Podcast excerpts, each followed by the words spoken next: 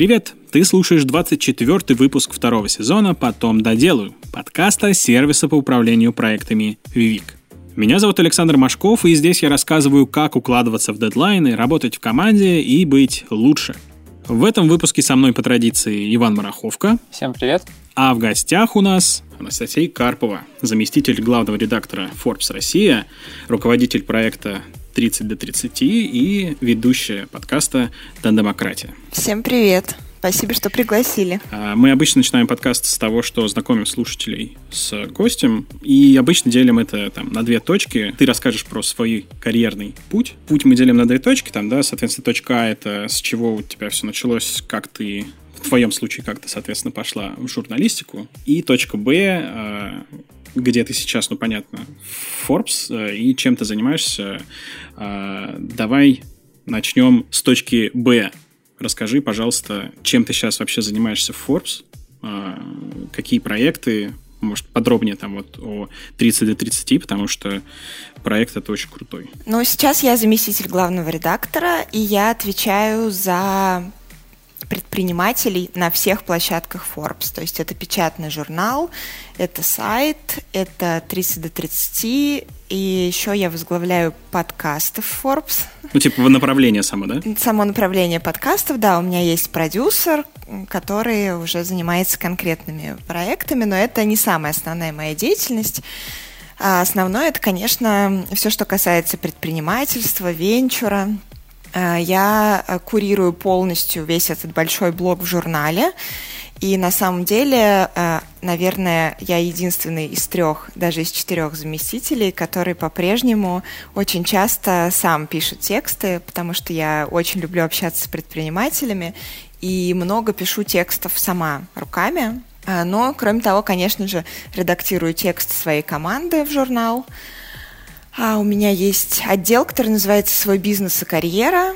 Там работают э, две прекрасные девушки-корреспонденты и э, Никита Комединов, наш редактор отдела. У нас относительно новая команда. Мы вот буквально в начале года ее сформировали. Э, и ребята пишут очень много всего про предпринимателей. Мы общаемся с инвесторами, с стартаперами, пишем тексты. И, конечно же, делаем 30 до 30. 30 до 30 – это очень важный э, проект, очень большой.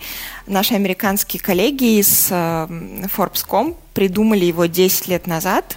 Э, вот в этом году 30 до 30 юбилей. В Америке он называется Forbes Under 30, потому что все начиналось с того, что они выбирали только 30 человек до 30 лет, перспективных, молодых и успешных. Сейчас в Америке это уже 600, но там, конечно, совершенно другой рынок, огромный. Мы пока делаем только 30 в 10 категориях, мы их выбираем.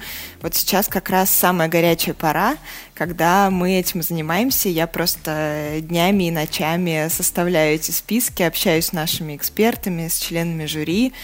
И только вчера написала на Фейсбуке, как раз это было очень смешно.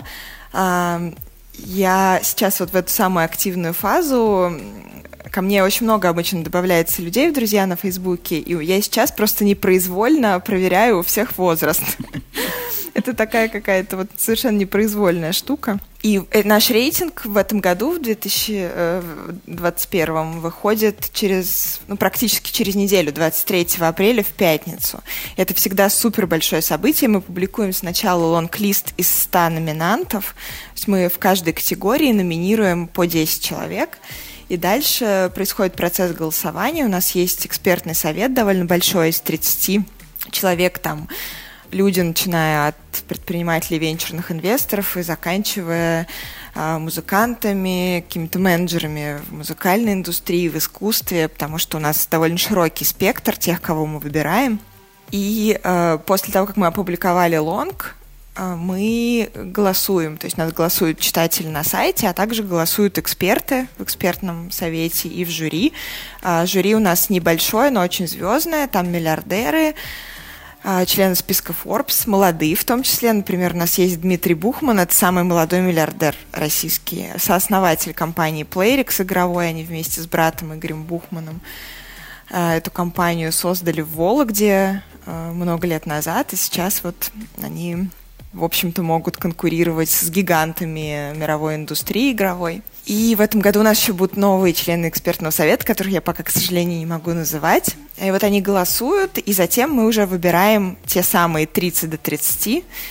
И э, итоговый рейтинг э, молодых и успешных публикуется в июньском номере журнала Forbes, вот уже третий год.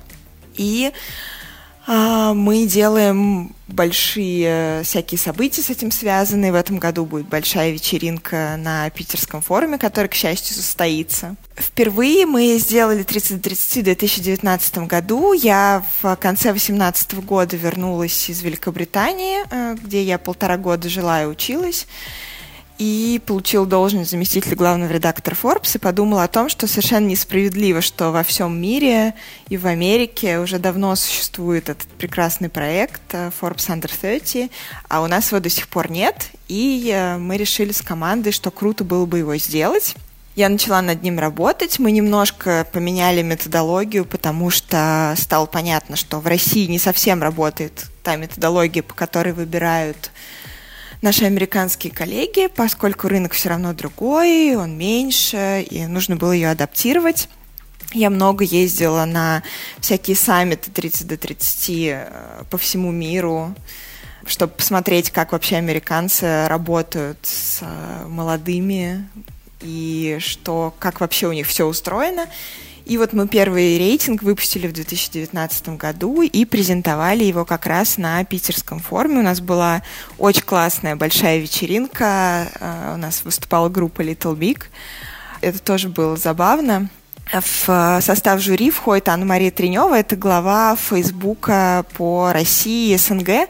Мы с ней э, дружим. И вот как-то раз она приехала в Москву, уже мы как раз работали над над рейтингом. Это был, мне кажется, либо май, либо июнь 2019 года. И мы с ней в пятницу вечером встретились в баре, долго обсуждали рейтинг, и потом она мне сказала, слушай, а ты любишь группу Little Big? И я говорю, Анна-Мария, ты знаешь, я ни разу про, про них не слышала.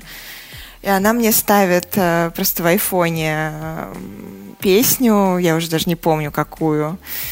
А, и я говорю, слушай, круто, давай, что-нибудь с ними сделаем. Она говорит, знаешь, я их очень люблю, и я приглашала ребят в Варшаву к нам в штаб-квартиру Facebook, у нас был концерт, я с ними поговорю. Они как раз из Питера, форум тоже будет в Питере, и мы вот так буквально за несколько дней организовали большую вечеринку с Little Big, со всеми участниками а, нашего 30 до 30, и было очень смешно, как а, Э, победители категории финансы и инвестиции, такие серьезные инвесторы из крупных классных фондов э, зажигали под скибиди. Это было очень здорово, очень весело. Я надеюсь, что в этом году мы тоже повторим успех э, нашей вечеринки, но уже с кем-нибудь другим. А вот э, такой большой классный проект, на самом деле безумно вдохновляющий, потому что когда ты общаешься с людьми, которым еще нет 30, которые достигли просто огромных успехов а, в том, что они делают, это очень большая мотивация. И на самом деле, вот я своей задачей Forbes сейчас вижу то, чтобы про молодых предпринимателей, не только предпринимателей, про тех, кто увлеченно занимается своим делом, узнал как можно больше людей, а, это раз, а во-вторых, чтобы эти люди имели возможность попасть на обложку Forbes, поскольку обычно, естественно, приоритет в выборе обложечных персонажей – это рейтинг богатейших. А, в этом году он выходит только на день раньше 30 до 30. Мы 22 апреля публикуем список богатейших россиян, 200 богатейших в том числе «Золотая сотня», так называемые, это миллиардеры. В этом году, кстати, «Золотая сотня» совсем не сотня, потому что миллиардеров у нас будет 126 впервые за последние, наверное, 7 лет. И мне очень хочется, чтобы эти молодые ребята получили возможность э, тоже появиться на обложке Forbes. И я вот основной своей задачей в Forbes вижу как раз это. И вот как раз 30-30 это один из тех номеров, э, когда молодые предприниматели действительно будут на обложке. Круто. Один предприниматель будет или вы как-то всех я пока не могу раскрывать карты. А, Мы только хорошо. вчера с фотослужбой обсуждали, какая же будет новая обложка. Но в прошлом году, например, мы делали обложку, состоящую из трех частей. Мы снимали 10 ребят, по одному из каждой категории. У нас 10 категорий, это не только предприниматели и не только профильные для Forbes категории, такие как там, например, ну, понятно, предприниматели, у нас есть финансы, инвестиции, наука и технологии, где не только ученые, но и технологические предприниматели, которые делают а, какие-то супертехнологические проекты. Ну, у нас есть, например, категории мода э, и дизайн, у нас есть искусство, и туда мы тоже включаем не только, например, в моду, не только э, каких-то ребят, которые делают там одежду или украшения, или там э, что-то такое связанное прям непосредственно с модой, но и предпринимателей тоже, которые делают проекты, связанные, например, с модой и дизайном поэтому это такие разносторонние категории. Вот в прошлом году мы снимали 10 человек и делали такую раскладную обложку. Она раскладывалась, и в итоге была большая картинка, на которой были все 10 представителей каждой категории. В этом году мы немножко все поменяем будет по-другому, но тоже очень круто, и тоже будут предприниматели и другие участники на обложке. И вообще номер будет посвящен, июньский номер будет посвящен молодым и успешным. Все будет про молодежь. И это очень классно, мне кажется, потому что обычно э, на рубрику предпринимательскую не так много места в журнале. Я все время с этим борюсь и прошу, в том числе главного редактора, дать нам побольше места на рассказ про молодых и успешных. У меня буквально неделю назад был день рождения, мне исполнилось 31. Я поплакал, что больше не попаду в вам рубрику. Мне тоже исполнилось 31, вот буквально 5 марта, а когда я начинала рейтинг делать, мне было 29, и мои коллеги послали мою кандидатуру в американский Forbes, и Рэндалл Лейн, главный редактор и chief content officer американского Forbes, с которым я очень хорошо знакома, собственно, создатель проекта 30 до 30, он мне сказал, Настя, ну извини, ты аффилированное лицо с uh, Under 30, поэтому мы не можем тебя включить в этот рейтинг. А, ты все равно его делаешь в России, поэтому считай, что в общем, ты имеешь к нему и так отношение, поэтому извини. Это, конечно, было грустно, но пришлось принять и делать дальше тридцатку в России. Ну, теперь есть возможность попасть в 200. А, ну, 200, это, конечно, мы... Э, у нас на самом деле есть такая мечта внутри в редакции, а, когда я только-только пришла в Forbes, у нас был конкурс, который назывался «Школа молодого миллиардера», и в, в, через какое-то время я его тоже возглавила. И мы э, внутри редакции говорили так, что вот сначала к нам приходят предприниматели в школу молодого миллиардера, потом они вырастают до рубрики предприниматели в журнале, потом они должны вырасти до нашего рейтинга 200 крупнейших компаний частных, а потом уже попасть в список 200 богатейших россиян. Вот мы видели, что у предпринимателей какой-то вот такой путь. Но сейчас э, школы молодого миллиардера нет уже несколько лет, но вот вместо него есть 30 э, до 30. И я надеюсь, что все наши предприниматели из 30 до 30 в какой-то момент тоже попадут э, в 200 богатейших. Давай тогда перейдем теперь к точке А. Можешь вкратце рассказать, как ты попала вообще в журналистику, как ты попала в Forbes? А, да, ну, мне на самом деле интересная история. Я родилась и выросла не в Москве. А, мои родители по-прежнему живут в Саратове, это где-то 800 километров от Москвы. И э, я примерно с пятого класса мечтала быть журналистом. Получилось это следующим образом. Когда я закончила начальную школу, моя мама решила, что нужно показать мне Москву. Мы с ней поехали в Москву. У мамы друзья здесь э, живут, и они организовали нам экскурсию в Останкино. И это было для там 10-11-летнего ребенка абсолютно какой-то космос. Мы пришли в Останкино, э, там был человек, который работал в программе «Утро», который нам, в общем, все показывал. Он работал корреспондентом. Мы пришли в пресс-бар Останкина знаю, может быть, кто-то из наших слушателей был в пресс-баре Останкина. Не знаю, как там сейчас. С тех пор я, кстати, там ни разу не была. Но тогда там было огромное количество теле телеэкранов, которые транслировали все каналы, э, которые базировались на тот момент э, в телецентре Останкина. И на меня это произвело такое неизгладимое впечатление, что когда я мы приехали домой в Саратов, я сказала родителям, все, я буду журналистом. Они, конечно, посмеялись. Помню, что я летом, после того, как мы все вернулись э, в школу, писали сочинение как, «Как ты провел лето», и вот я писала про свою поездку в Москву и в Останкино, и про то, что я теперь точно хочу стать журналистом. И на самом деле э, эта мечта, она вот с тех пор была со мной. И э, в десятом классе я пошла в школу журналиста при Саратовском университете. Там нужно было какие-то задания сделать, что-то написать. И, в общем, меня приняли, меня взяли. Я ходила туда в 10 классе, не в 11, хотя в основном все ребята, которые там учились, они были одиннадцатиклассниками и готовились к поступлению. А мои родители были очень против этой профессии, они вообще никак не связаны с журналистикой, очень далеки от нее, они считали, что это какая-то глупость. А, и что вообще это не профессия, что нужно поступить э, в Академию права Саратовскую, выучиться на прокурора или что-то такое. Но я вообще протестовала и говорила, что нет, я, я буду журналистом.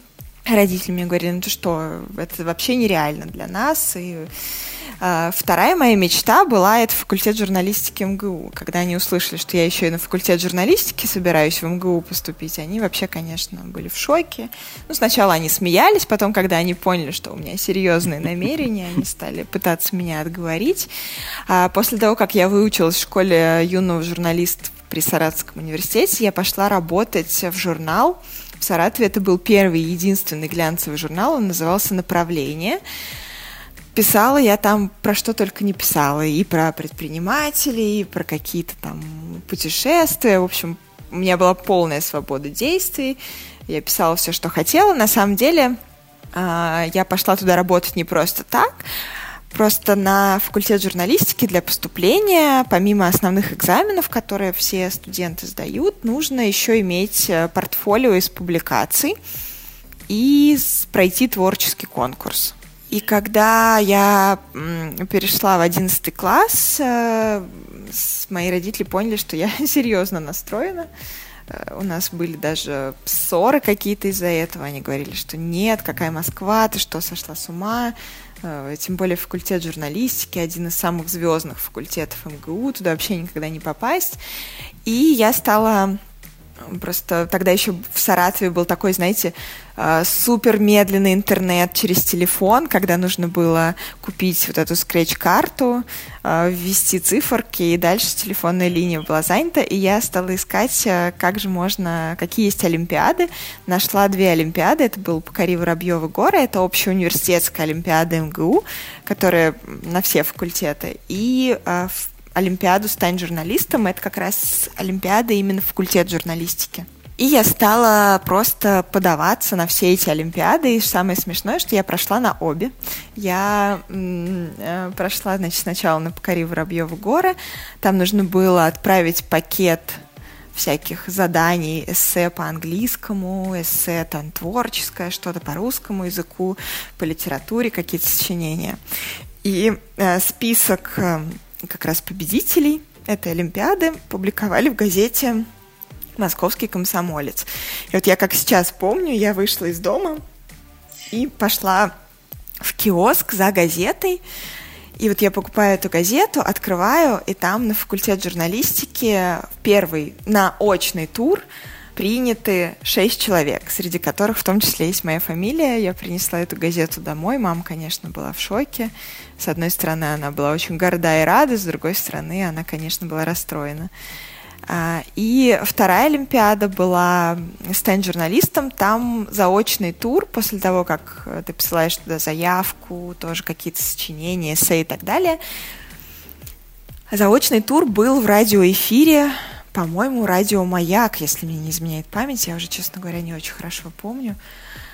И э, вот этот мой эфир, он был в мой день рождения, в мое 18-летие. Я помню, что у меня уже за столом сидели гости, а я в комнате в своей э, отвечала на вопросы радиоэфира э, вот этого оч- очно-заочного тура. И «Покори Воробьева гора» была как раз первой. Мы с мамой поехали на экзамены. Все экзамены в Москве были в один день.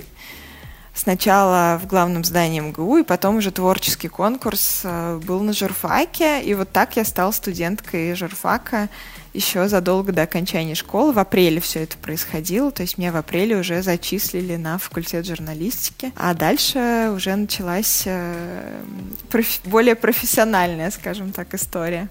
А на самом деле очень круто, э, я вот до сих пор даже недавно думала об этом, что я очень благодарна, не знаю, Вселенной, судьбе, не знаю чему, а, что я, с, в общем, с довольно такого уже раннего возраста знала, чем я хочу заниматься, и я это до сих пор э, не растеряла. Мне безумно интересно заниматься тем, что я люблю, журналистикой, и на факультете журналистики э, я никогда не воспринимала учебу, вот как, знаете, какую-то вот это вот, когда ты в школу ходишь, да, и э, у тебя такая учеба, надо делать уроки, а это вот было какое-то тоже любимое дело, и я с, с удовольствием ходила на факультет, пропадала там целыми днями, ходила на все какие-то творческие студии, это было очень круто. И тот нетворк, который мне дал журфак, он какой-то просто невероятный до сих пор и в профессии, и друзья у меня оттуда. Э, прям очень круто, поэтому я до сих пор безумно счастлива быть э, в этой тусовке, в этой профессии. Скажи, как э, родители сейчас относятся ко всему этому, к, к этой истории?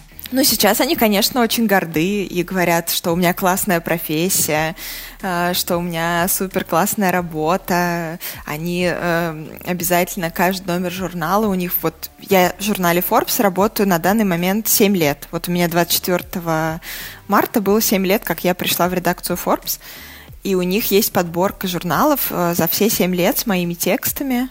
Я сначала была там корреспондентом, потом я стала старшим корреспондентом, потом я стала редактором отдела на сайте, потом я стала руководителем направления, э, руководителем канала у нас тогда. Был период, когда назывались разделы на сайте каналами «Карьера и свой бизнес», Потом я уже стала заместителем главного редактора, потом я стала главой 30 30. В общем, такой долгий путь. И они хранят все эти журналы, перечитывают их, смотрят все мои видео на Ютубе, слушают все мои подкасты, а, где я ведущая или где вот я, как у вас сегодня, гость. И страшно гордятся, конечно, всем рассказывают. Но вот на первом этапе они вообще не понимали, что это такое. Были очень далеки от э, этой творческой профессии, вообще от журналистики. Ну и вообще в Саратове, конечно, сложно было заниматься журналистикой. Я сразу понимала, что я не останусь в Саратове и что учиться я поеду в Москву, потому что это такая профессия, в которой, если ты пять лет учился и никогда нигде не работал, то на выходе ты, как правило, мало кому нужен. Да, есть такое. Ну, ты сказала то, что сейчас ты все еще кайфуешь от своей работы, от журналистской деятельности, от своей. У тебя бывают, даже вот несмотря на это, какие-то периоды, когда ты, ну, выгораешь что-то такое? Конечно, бывает. Мне кажется, что на самом деле выгорание — это как раз э, история про тех, кто очень горит своей э, работой, тем, что он делает в том числе, да, потому что ты э, не можешь делать э, на 50% вкладываться, да, или там на 40%.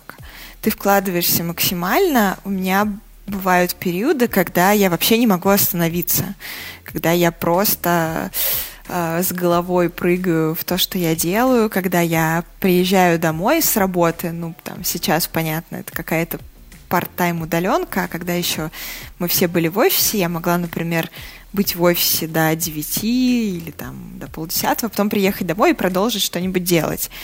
А, и, безусловно, в какой-то момент ты понимаешь, что ты вот больше просто не можешь физически и э, здесь важно, мне кажется, правильно распределять ресурсы и не доводить себя вот до такого состояния. У меня, кстати, с этим плохо, поскольку я очень люблю то, что я делаю, я иногда впадаю вот в это состояние нон-стопа и нахожу себя где-нибудь э, в состоянии, когда я не могу вообще ничего, когда мне нужно просто отключиться. А отключиться в моей профессии очень сложно, потому что я примерно 24 на 7 онлайн.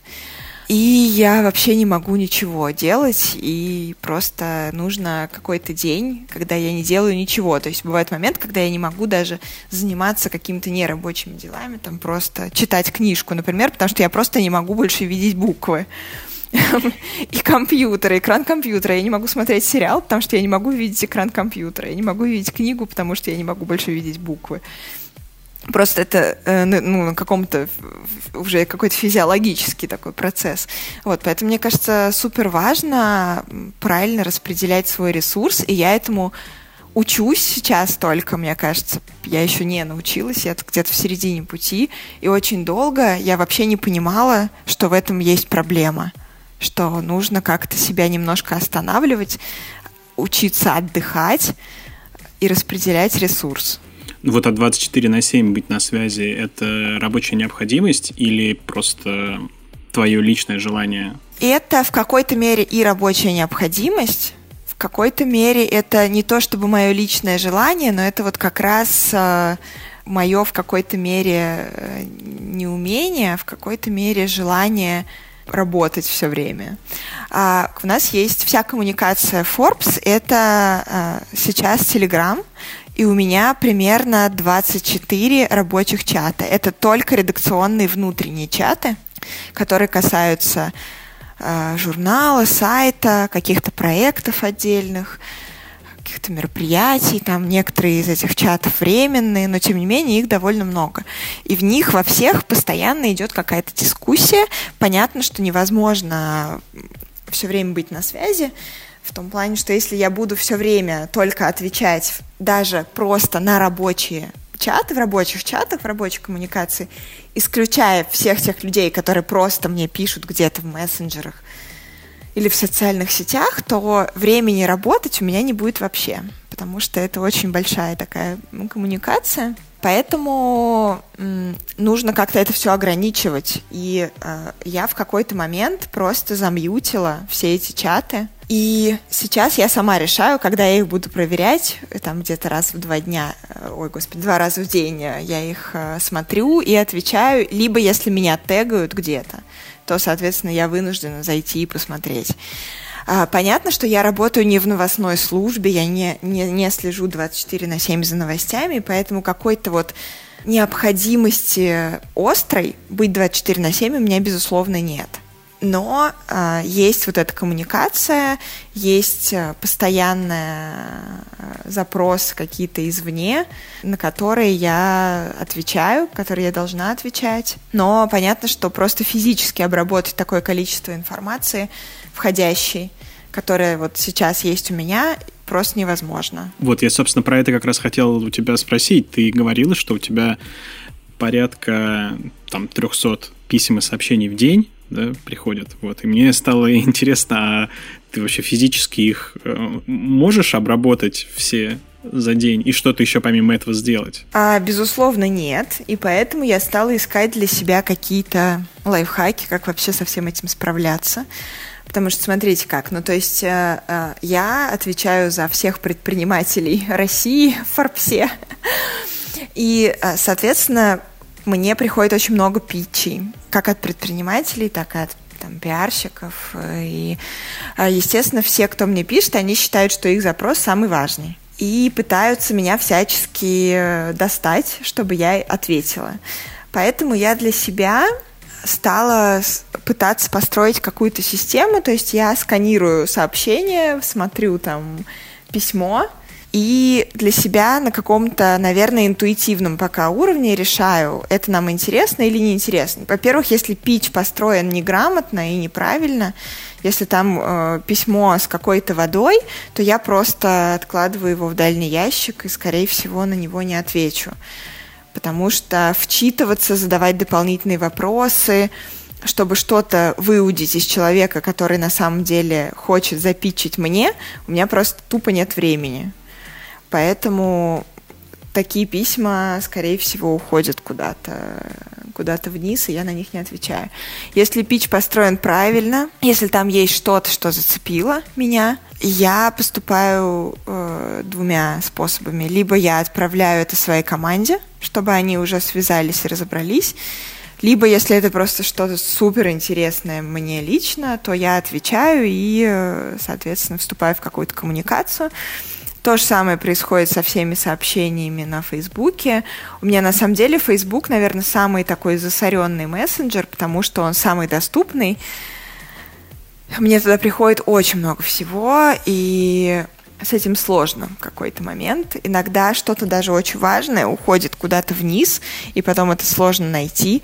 Вот сейчас э, в Телеграме э, я, например, наконец-то у меня дошли руки до того, чтобы рассортировать переписки по папочкам, и это супер удобно. Много папочек получилось? А, у меня получилось около где-то восьми папочек пока, но это я еще только начала сортировать. Вот. А, как раз вот там рабочие переписки, личные переписки. Просто иногда а, даже друзья не могут до меня дописаться, потому что у меня э, вот вся шапка Телеграма, она забита рабочей перепиской или какими-то э, чатами нашими э, внутренними, которые запинены у меня в Телеграме. К сожалению, не так много чатов можно там, закрепить наверху. В папочках можно сколько угодно. Э, да, вот. Спасибо. Значит, надо запинить в папочках, потому что сейчас у меня были запинены как раз там пять, по-моему, чатов, которые э, самые важные. И мне пишут просто везде. На самом деле часто мне еще и звонят, и это ужасно. Потому что, когда тебе звонят, ты, во-первых, э, э, не можешь... Я э, лучше воспринимаю, когда у меня написанный текст. То есть, когда мне звонят, отрывают меня от чего-то, там, от какого-то текста, от встречи, от дела, от просмотра заявок на 30 30, пытаются мне что-то про себя рассказать, у меня голова занята другим, и обычно вот всех звонящих я отправляю в почту, или в какие-то мессенджеры, потому что воспринимать на слух информацию мне очень сложно, особенно какие-то, когда мне начинают сыпать цифрами или чем-то таким. А, я всех отправляю прислать мне письменную заявку, и на самом деле очень часто выступаю на каких-то метапах для предпринимателей для пиарщиков и рассказываю, как должна выглядеть, э, как должен выглядеть пич, как должна выглядеть заявка чтобы я ее вообще открыла, и, или мои коллеги точно так же, потому что очень много какого-то информационного мусора, который просто забивает эфир, и э, это супер неэффективная коммуникация. Ну вот мне кажется, что вообще в наше вот в актуальное время, в 2021 году, э, звонить, а не писать, это что-то сродни мавитону какому-то. Мне тоже так кажется, и э, я на самом деле поймала себя сейчас э, на мысли, что я задумываюсь, когда я хочу написать кому-то сообщение, даже в Facebook мессенджере, где-то вот после восьми вечера, потому что мне кажется, что соцсети сейчас, в общем, заменили какую-то даже коммуникацию по телефону, и я думаю, так, а вдруг у человека не замьючены социальные сети, а вдруг у него телефон стоит на звуке. И вот я сейчас там, мне взбрело в голову в 11 написать, а, и я могу, в общем, это будет сродни звонку. Но, к сожалению, многие, мне кажется, э, не думают об этом. Мне очень часто пишут выходные. Очень часто. И если раньше я отвечала, то в какой-то момент э, я начала задумываться вообще о своих личных границах на работе, и я стала отправлять всех в, на рабочее время и э, какие-то в рабочие вообще средства коммуникации. То есть все-таки не 24 на 7 ты работаешь, а выходные все-таки выделяешь? для себя? Наверное, это случилось со мной в пандемию. Вот в пандемию я задумалась действительно над тем, что нужно выставлять какие-то свои личные границы на работе, потому что если их не ставить, то ты будешь вот погрязнешь, и, и у тебя не останется времени вообще ни на что, ни на какую личную жизнь, ни на какие встречи с друзьями, э, ни на какое общение где-то, потому что э, вообще журналистика в целом и э, деловая журналистика для тех, кто ей горит, это такая очень затягивающая история. Вот я даже там общаюсь с коллегами, и у них такая же проблема.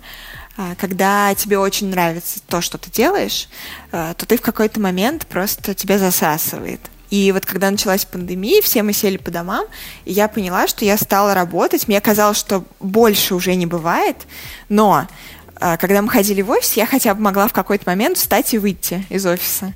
Да, безусловно, со мной оставались все мои мессенджеры, э, телефон, Facebook и так далее, но хотя бы я физически могла выйти, а когда мы все оказались заперты, то я поняла, что я работаю еще больше. И в этот момент э, стало понятно, что нужно выставлять какие-то личные границы, и поскольку ты вот сидишь себя в квартире и в выходные, и в будни, и выходишь там один раз в день, э, в лучшем случае, в магазин, там, до мусорки или еще куда-то, нужно пытаться как-то все это разграничивать, свое личное время, свое рабочее время. И вот э, э, тогда я как-то стала выставлять какие-то границы и даже стала либо не отвечать на сообщения, либо отвечать, что «Здравствуйте, спасибо, но, пожалуйста, напишите мне в рабочее время, э, давайте пообщаемся с вами не сегодня в субботу вечером, а в понедельник утром, например». А говоря про рабочее время, расскажи, как ты подходишь к его планированию? Подходишь ли вообще, или у тебя это в каком-то более таком свободном режиме все происходит? Или, может быть, ты прям конкретно у тебя практикуешь ты там time blocking, у тебя прям расписаны э, куски дня, когда ты делаешь примерно то-то, то-то, то-то. А, знаешь, тоже я недавно совершенно начала прям э, заниматься каким-то жестким планированием. Я вообще человек довольно творческий и хаотичный. И вообще впервые про планирование я задумалась, когда я жила и училась в Великобритании – это был 2017-2018 год. А, я получила стипендию Чивнинг и поехала получать степень магистра в медиа-менеджмента в Лондон. И там впервые за, наверное, 7 лет у меня появилось время вообще на то, чтобы о чем-то подумать, не только про работу. Несмотря на то, что я по-прежнему я, то есть, осталась в Forbes, я не увольнялась. Меня отпустили э, на годок поучиться. А, мы распределили мои обязанности, и за мной оставался только журнал, только печатная версия. И у меня впервые появилось время вообще как-то подумать над тем, э, как я организую свою жизнь, свое, свое рабочее время в том числе. И я стала смотреть э, всякие ролики на Ютубе про планирование, про то, как вообще построить свой день. Вот это, наверное, была моя какая-то такая первая встреча с планированием, скажем так. Когда я вернулась и стала заместителем главного редактора, э, на меня просто свалилась какая-то лавина из всего, из встреч, из звонков, из задач. И первое время это был полный хаос, потому что я получила такую довольно административную должность, и у меня было много всяких задач, которые не связаны с э, созданием контента, да, с какими-то такими творческими вещами, которыми я в основном занималась до этого, и это был полный хаос, потому что мой день строился следующим образом. Я приезжала на работу э, где-то к 11, к 10, и у меня начинался поток встреч, звонков и вот каких-то таких административных штук – и продолжался он примерно до 7 вечера. А в 7 вечера э, становилось понятно, что надо еще садиться и делать что-то руками, потому что моя работа, она до сих пор супер разнообразная. То есть, начиная от того, что я сама пишу текст все еще, и заканчивая какими-то встречами на высшем уровне, там, на уровне акционера, на уровне американской редакции и взаимодействия там, с нашими э, китайскими акционерами, там, американскими, американским главным редактором, какой-то стратегии и так далее. И вот это э, такая амбивалентность задач, она, конечно, требует э, жесткого такого построения дня. И вот тогда, в начале 19-го, я просто понимала, что это кошмар, потому что я в 7 приходила со всех этих встреч, и дальше я садилась делать то руками, то, что мне нужно было сделать руками, заканчивала за полночь, иногда там в 2 часа ночи, в 3 часа ночи, э, и садилась в машину, ехала домой, спала, вставала, и дальше все начиналось сначала. И в какой-то момент я действительно очень сильно выгорела, у меня вообще 2019 год был супер каким-то насыщенным. Мне было очень много зарубежных командировок, и это был полный хаос. И поэтому вот в 2020 а, когда в том числе началась пандемия, я стала вообще распределять задачи. Во-первых, у меня появился э, календарь, Google календарь, потому что стало понятно, что у меня столько встреч, звонков, каких-то задач, что я просто, если я все это не занесу в календарь, он не будет присылать мне notifications, я просто половину тупо пропущу.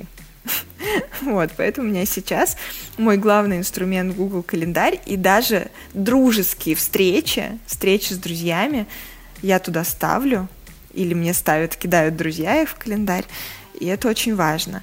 Вот. Утром я стараюсь просматривать все мессенджеры и почту, которая падает мне за ночь, в том числе ночью мне тоже пишут письма и сообщения. Стараюсь все это разгребать. И а, также утром стараюсь а, просматривать какие-то вещи, которые я должна просмотреть от своих, от своей команды. Например, у меня есть продюсер подкастов, который присылает мне какие-то стратегии, связанные там с а, с нашими какими-то рекламными проектами, то, что я должна посмотреть контентную часть, утвердить. Вот я стараюсь mm-hmm. все это просматривать и дальше уже заниматься звонками, заниматься какими-то встречами в Зуме или сейчас уже не в Зуме. А сейчас мы с командой решили, что часть летучек по журналу и по сайту мы будем проводить а, в редакции. То есть где-то три дня из пяти а, рабочих дней я провожу в офисе сейчас. Может быть, это не full тайм там, не с 10 до 7, но какую-то часть. И я стараюсь оставлять один или два дня а в сдачу номера, поскольку я занимаюсь ей руками, вычитываю тексты, либо пишу тексты и э, готовлю вообще все к э, печати. Я стараюсь оставлять один-два дня с минимальным количеством встреч и звонков, потому что в режиме сдачи номера совершенно невозможно когда тебя дергают со всех сторон, и у тебя еще 100 зумов каких-то или встреч, нужно сесть, сконцентрироваться и поработать.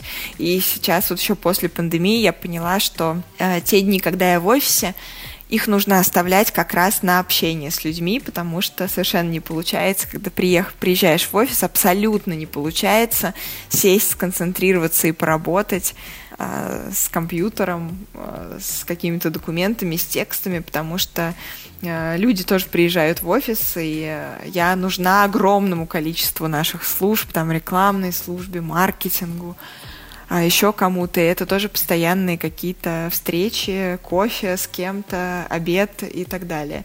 Поэтому вот с недавнего момента я стала выстраивать какую-то структуру своего дня, потому что иначе просто, ну, ты просто ничего не сделаешь. Ты приоритизируешь их как-то, то есть важные, срочные, там, сегодня или можно перенести, как ты их распределяешь между уровнями? То есть э, встречи, может, сортируешь как-то это важнее, помечаешь их в календаре? А, я в календаре их не помечаю, но для себя, безусловно, отмечаю. Ну, то есть, смотрите, у меня есть какие-то супер важные истории. Например, сейчас вот э, мы сдали миллиардерский номер, и начинается номер 30 до 30. То есть для меня это два самых главных номера в году, и, безусловно, летучки с главным редактором по этим номерам, да по любым другим номерам, это мой приоритет номер один. Но обычно вот сейчас а, моя неделя расписана на неделю вперед. То есть вот, например, сейчас у меня в календаре уже стоит все на следующую неделю.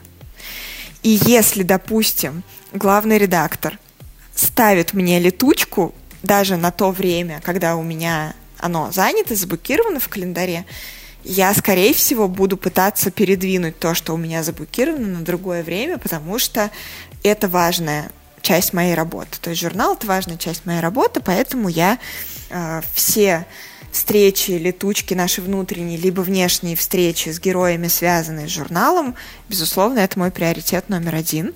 Э, сейчас вот именно весной мы делаем 30 до 30, и все, что связано с 30 до 30, это также мой приоритет номер один. Э, я часто отказываю во встречах э, тем, кто просто мне пишет «Здравствуйте, Анастасия», а, там, меня зовут так-то, у меня такой-то бизнес, я очень хочу с вами познакомиться и выпить с вами кофе. И если у меня вот жесть, все как забито, я говорю, здравствуйте, извините, пожалуйста, к сожалению, у меня просто нет физической возможности встретиться со всеми, э, с теми, кто хочет со мной встретиться. Правда. Это не потому, что я, у меня корона на голове, и я такая вот э, думаю, что я такая важная. Нет, у меня просто правда физически нет на это времени. И я даже скорее, наверное, отвечу Э, по почте быстрее, чем я найду время на какую-то встречу. У тебя нет ассистента? У меня, к сожалению, нет ассистента и, и видимо, не предвидится, потому что у нас, в принципе, в редакции нет ассистента. У нас есть э, глава бэк-офиса, которая рулит нашими командировками, какими-то такими вещами. И в редакции у нас ни у кого нет, к сожалению, ассистента. иногда я думаю, что он мне прям супер нужен. Правильно понимаю, что, по сути, работа такая проектная. Вот есть проект, сейчас на нем большая концентрация, ты решаешь по нему задачи и дальше идешь. Наверное, можно и так сказать, потому что моя деятельность в Forbes с тех пор, как я сюда пришла в 2014 году, она супер поменялась. То есть, когда я пришла, я просто писала тексты в журнал. И это тоже был такой своего рода проектная работа. Вот номер, мы его делаем три недели, дальше он выходит, и у нас есть где-то неделька на совсем расслабленную жизнь, и дальше уже начинается там следующий номер, так постепенно, да. Сейчас у меня помимо печатного журнала огромное количество всего остального, и очень часто, вот, наверное, можно сказать, что это проекты, но это э, проекты, которые очень часто друг на друга накладываются. Номер, журнал, там, э, рейтинги, какие-то еще активности у меня есть команда, как я уже говорила, да, и поэтому, например, сайтом, слава богу, я не занимаюсь руками, у меня есть прекрасные ребята, которые это делают. Они со мной советуются, они согласуют со мной стратегию. И вот, наверное, в последние пару лет нельзя сказать, что у меня есть какие-то периоды, когда проект заканчивается, все проекты заканчиваются, у меня есть время прям совсем выдохнуть и ничего не делать. Но, наверное, ты прав, и есть вот история, проектная история, она имеет место место быть, безусловно. Я вернусь немножко назад. Ты говорила, что начинаешь день с того, что просматриваешь, кто там что тебе написал за ночь и так далее. А что еще ты делаешь утром такое, чтобы вот настроиться на рабочий лад? Какие-то ритуалы, что-нибудь такое? Или ты просто такая просыпаешься и супер заряженный, все, погнали? А, ну, на самом деле, бывают разные дни. Иногда я, конечно, просыпаюсь, и я супер заряженная, и э, начинаю, значит, сразу э, день с чего-нибудь активного. На самом деле, я просыпаюсь, я стараюсь хотя бы какие-то там свои минимальные ритуалы утренние сделать, э, не глядя в телефон. Вот, ну, хотя бы полчаса. То есть вот то, что я начинаю что-то просматривать, это вот как бы после там хотя бы э, каких-то своих минимальных утренних ритуалов, э, там стакана воды с лимоном, дальше чашки кофе, какого-то завтрака, общения с близкими людьми, а, и дальше потом я уже начинаю проверять э, мессенджеры, почту и так далее. Э, часто бывает так, что мне прямо с утра куда-то надо, и тогда э, вот эту проверку всех мессенджеров и почты я делаю по дороге,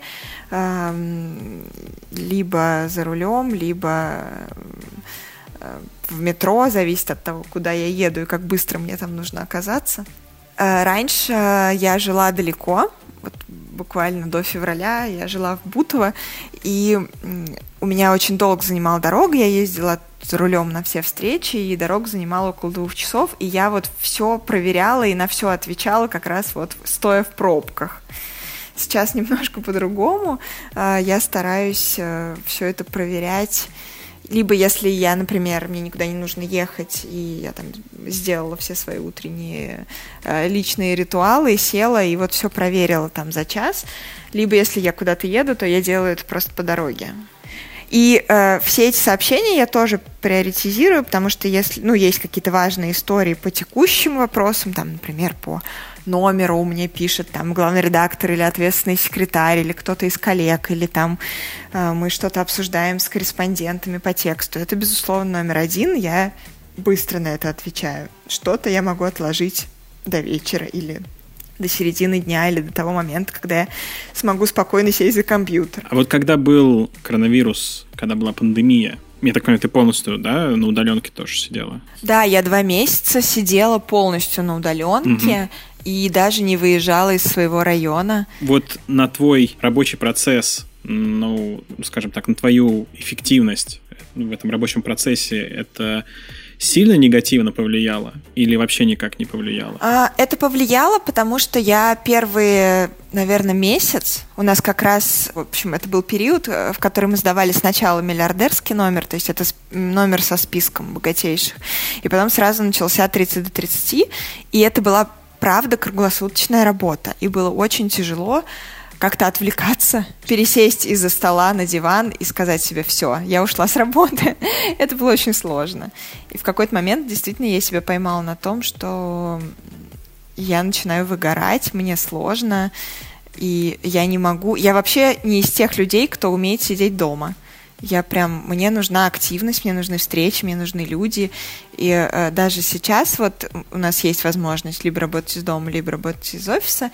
И я довольно часто езжу в офис. И довольно часто езжу на всякие встречи, на записи. То есть у меня довольно активная вообще жизнь. Меня много очень куда зовут. Э, я хожу на кучу всяких мероприятий. Очень много меня зовут куда-то спикером либо модератором.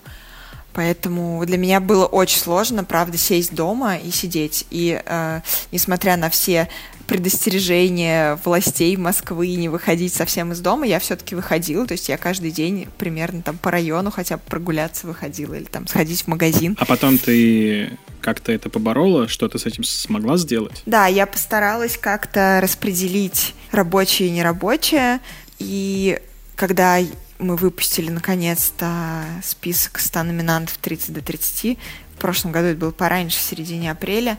Я немножко выдохнула и стала себе говорить так, вот давай в 7 ты закрываешь рабочие вкладки, открываешь э, YouTube и смотришь трансляцию балета из Большого театра. Ну вот как-то так.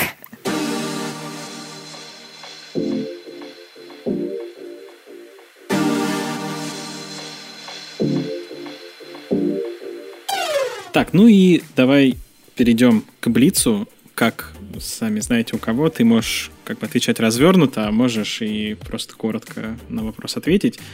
Какими инструментами ты пользуешься в работе? Ну, ты сказала про Google календарь, про Telegram. Может быть, есть еще что-то, во-первых, ну, мне, как человеку, который много пишет, э, интересно, в чем ты пишешь. Может быть, у тебя есть какие-то еще там задачники, или вы в целом, вот редакция у вас, э, э, вы коллективно ведете где-то свои задачи? На самом деле у моего отдела есть Slack, но я туда не захожу, потому что для меня это неэффективно. Я поняла, что для меня это неэффективно. Все тексты я пишу в Google Доках. Вообще Google Doc — это мое любимое приложение Гугла. У меня есть на телефоне и Google Doc, и Google Sheets, и, в общем, все. И все тексты я пишу там, потому что это мне кажется, супер удобно. Во-первых, ты можешь э, по-разному настроить доступ э, людям. Во-вторых, ты можешь там э, совместно работать над текстом. И когда мне уже присылают какой-то, не знаю, файл в Варде, в Фейсбуке, меня это как-то э, повергает в какое-то э, некомфортное состояние, потому что я пользуюсь Маком, и у меня на Маке даже нету офиса, я им просто не пользуюсь. Поэтому, мне кажется, вот Google Doc — это прям точно. В почте у меня есть сортировка писем, мне в среднем за неделю э, падает где-то около двух тысяч писем в почту. И ты их в итоге все разбираешь? Ну, они мне падают по папочкам, я разбираю какие-то приоритетные папочки, я еще подписана на огромное количество э, зарубежных рассылок, э, медиа и профессиональных рассылок про медиа, потому что я вообще очень слежу за тем, что происходит на, в медиа-ландшафте в мире. Поэтому у меня есть там папки с моими рассылками, у меня есть папки с пресс-релизами. Кстати, у меня есть отдельная папка с пресс-релизами, которую я практически никогда не открываю. Я очень часто об этом рассказываю на всяких семинарах э, для пиарщиков. Писать бесполезно. Да. Вот. Ну а из основных инструментов, наверное, почта, Google Doc, а, Telegram, ну, Zoom сейчас, календарь, а, даже, наверное, Facebook Messenger в меньшей степени. Какие привычки тебе мешают или, наоборот, помогают в работе? Ну, понятно, что вот у тебя... Ну, это не назвать, наверное, привычкой. Вот в целом это твое качество, что ты очень горишь работой. И это, я, я думаю, что оно как бы и, и помогает, и мешает. А кроме этого, что еще есть? А, ну, наверное, я тоже не знаю, можно ли это назвать привычкой, но я такой перфекционист. А, я люблю, чтобы все было идеально. Я люблю контролировать очень, я такой контрол-фрик. А, и вот сейчас я как раз учусь делегировать. У меня очень классная, сильная команда. И я учусь какие-то вещи просто отдавать им, делегировать, потому что я считаю, что руководитель, который все замыкает на себе, это супер неэффективный руководитель. Я сама таким была долгое время и работала с такими людьми тоже, и со стороны это тоже очень хорошо видно, а, потому что а, все стопорится на тебе, то есть ты являешься таким узким горлышком, потому что ты тот человек, который должен сказать финальный ок, и если ты не делегируешь, то в какой-то момент у тебя накапливается огромное количество задач, которые ты сам должен решить и что-то где-то окнуть, и это супер неэффективно. Поэтому сейчас я стараюсь вот избавляться от вот этого, э, от этой привычки все контролировать и делегировать ребятам. Они умные, классные, профессиональные, и я точно, я их сама выбрала себе в команду, я точно знаю, что они справятся. И даже когда я хочу что-то проверить, я себя ловлю за руку и такая говорю, так, стоп, Настя, нет, они справятся без тебя. Давай ты займешься какими-то а, более масштабными задачами, тем, что действительно будет эффективно сделать именно тебе. У нас есть э, стандартный вопрос про а, навыки, которые важны для современного человека, а мне интересно спросить, есть ли навыки, которыми обладают все, кто попадает в список Forbes, там, 30 до 30, допустим, ну или там в 200. Что это, ну, какие это люди и что, что их объединяет? Ну, про 200 я бы не стала тут все-таки говорить, потому что 200 там деньги мы считаем. А вот 30 до 30, мне кажется, супер показательный в этом пример. Это, наверное, единственный список э, Forbes, в котором мы не, не считаем деньги. Вообще состояние и капитал не являются там не играют ключевую роль для попадания в этот список. А мне кажется, что всех э, этих людей объединяет, по крайней мере, одна важная вещь. У них горят глаза от того, что они делают. И когда ты общаешься с человеком, который очень увлечен тем, что он делает, это очень чувствуется, и это дает какой-то супер заряд вообще энергии и очень мотивирует. Я безумно люблю свою работу именно за это, потому что вокруг меня огромное количество людей, у которых горят глаза. И вот как раз все эти люди, которые попадают к нам в список, вот это их совершенно точно объединяет. Безусловно, они все работают очень много, а, и они, а, наверное, следуют а, истории, когда, знаете, вижу цель, не вижу препятствий, но вот то, что они любят то, чем они занимаются, это абсолютно точно. Мне кажется, без этого вообще невозможно достичь успеха, если ты занимаешься не тем, что ты любишь, а просто работаешь с 9 до 6. Заставляет задуматься.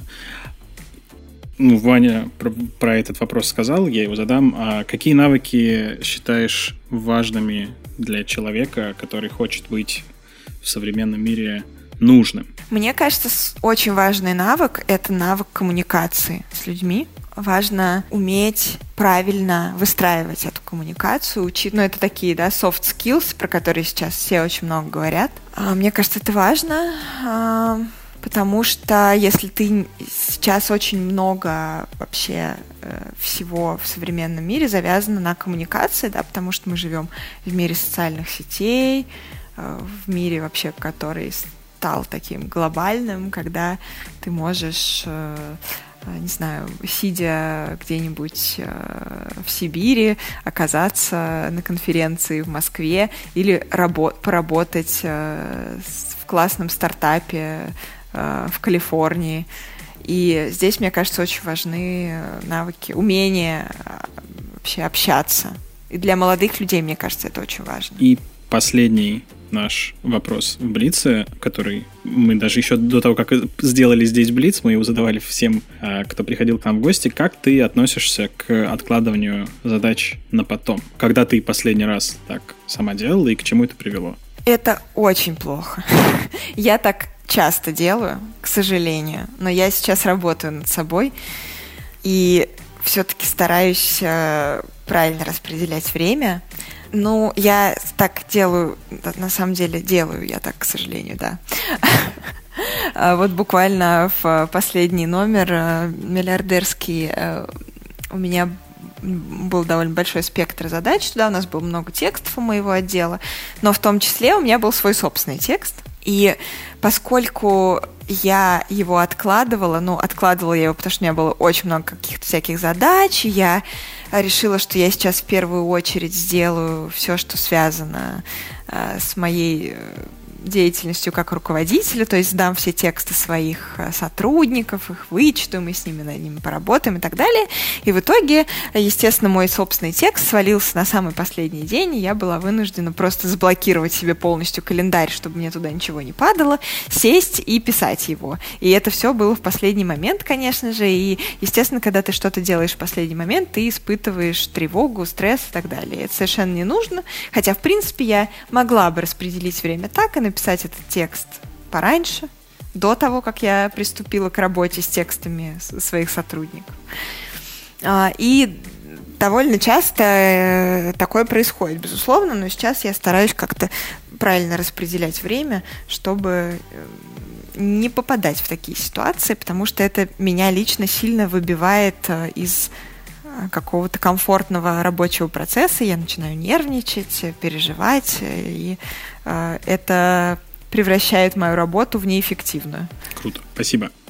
И в конце у нас э, гости по традиции советуют слушателям что-нибудь почитать, послушать, посмотреть интересное, полезное для работы, продуктивности, мотивации. У тебя что-нибудь такое есть, что ты можешь посоветовать? А, я люблю очень и советую а, блог в Инстаграме Вари Веденеевой. Я думаю, может быть, она уже у вас, кстати, была в гостях, а если нет, то я вам советую ее позвать. А, Варя предприниматель, основатель периодики «Пресс». Мы даже как-то ее приглашали в подкаст, и она а, очень классно пишет про вообще организацию времени, про то, как организовывать э, свои э, рабочие процессы, и у нее есть несколько ежедневников, как раз которые помогают все это выстраивать. У нее есть много подкастов всяких, где она гость, в том числе один из наших подкастов «Кассовый разрыв». Вот мне кажется, тем, кто хочет научиться правильно организовывать свое время, э, стоит почитать и послушать Варю. Мне кажется, она прям супер классная. Что касается каких-то книг по тайм-менеджменту, а, у меня был, было время, когда я их, правда, покупала и, и складывала, но, честно говоря, так ни одну из них я и не прочитала. А, я очень люблю вообще-то художественную литературу и в основном не читаю бизнес-литературу. Ну, может быть, художественная, которая тебя вдохновляет. Ну вот из последнего, что мне супер понравилось, это книга Нарине Абгарян «Симон», но она художественная, и она такая, знаете, вот чтобы отложить все свои рабочие дела наконец-то вечером, спокойно сесть в кресло с чаем и просто оказаться в солнечной Армении, где-нибудь под э, э, тутовым деревом и почувствовать вот эту вот такую расслабленность. Я вам, наверное, могу э, просто потом, может быть, в описании подкаста дать какой-то список. Да, мы там оказ... список, оказалась да, не, не подготовленной к этому вопросу. Потому что читаю, на самом деле, очень много всего, но э, мне кажется, для, вот, для вашей тематики, наверное, надо что-то под такое подобрать более релевантное. А, ну, мы в описании обязательно добавим. А может быть, ты еще что-нибудь посмотреть посоветуешь? Ваня любит все время спрашивать э, про фильмы или сериалы, которые людей вдохновляют, э, чтобы это можно было потом тоже кому-нибудь глянуть. Ну, из последнего, наверное, но это больше, мне кажется, для людей, э, которые работают в медиа. Мне очень зашел сериал «Студия 60» Соркина но он только на английском. Он про вымышленный телеканал в США. И вот он как раз про жизнь и работу журналистов. Но, к сожалению, его нельзя посмотреть эм, в России на русском. Ты имеешь в виду легально? Нет, вообще нельзя посмотреть на Вообще русском. нельзя? Его нет на русском, да. Но на английском он есть бесплатно в сети, его можно посмотреть, можно найти, загуглить сту- студия 60 Соркина. Это одна из первых работ Соркина, именно как сценариста. И самое интересное, что этот потрясающий, глубокий, очень классный сериал не зашел на американском телевидении, и из-за того, что у него падали рейтинги, а, его э, приняли решение дальше не, не показывать. Поэтому там только, по-моему, один сезон, но там 30 серий.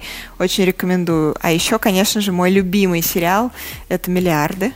Всем рекомендую посмотреть. А, Это сериал просто, мне кажется, про э, жизнь мою, потому что я как раз общаюсь э, с людьми из списка Forbes, и там как раз Они похожи или нет? Ну, то есть, ну, так, если смотреть на кино. Ну, э, мне кажется, новые и старые миллиардеры, они очень разные. Ну, то есть вот с- н- э, современные миллиардеры, которые а, сделали свои состояния а, вот за последние 15-20 лет, они совершенно другие.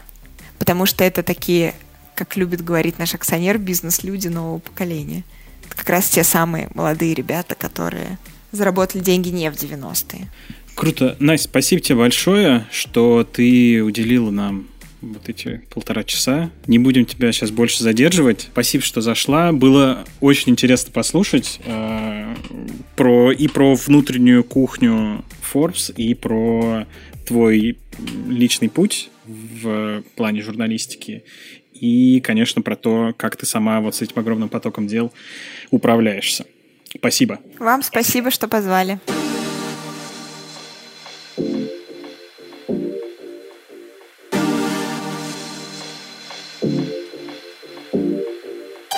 Спасибо, что дослушал выпуск до конца. Подписывайся, чтобы не пропустить новые выпуски. Делись этим выпуском со своими друзьями и коллегами. Если слушаешь нас где-нибудь, где можно поставить оценку или оставить отзыв, обязательно это сделай. Не забывай, что у нас на сайте есть специальная страничка, где можно предложить интересную тему или гостя, которых ты хочешь услышать в подкасте. Ссылочка в описании к выпуску и в описании к самому подкасту. И, конечно, регистрируйся в нашем Task Manager. На этом все. До встречи в следующем выпуске.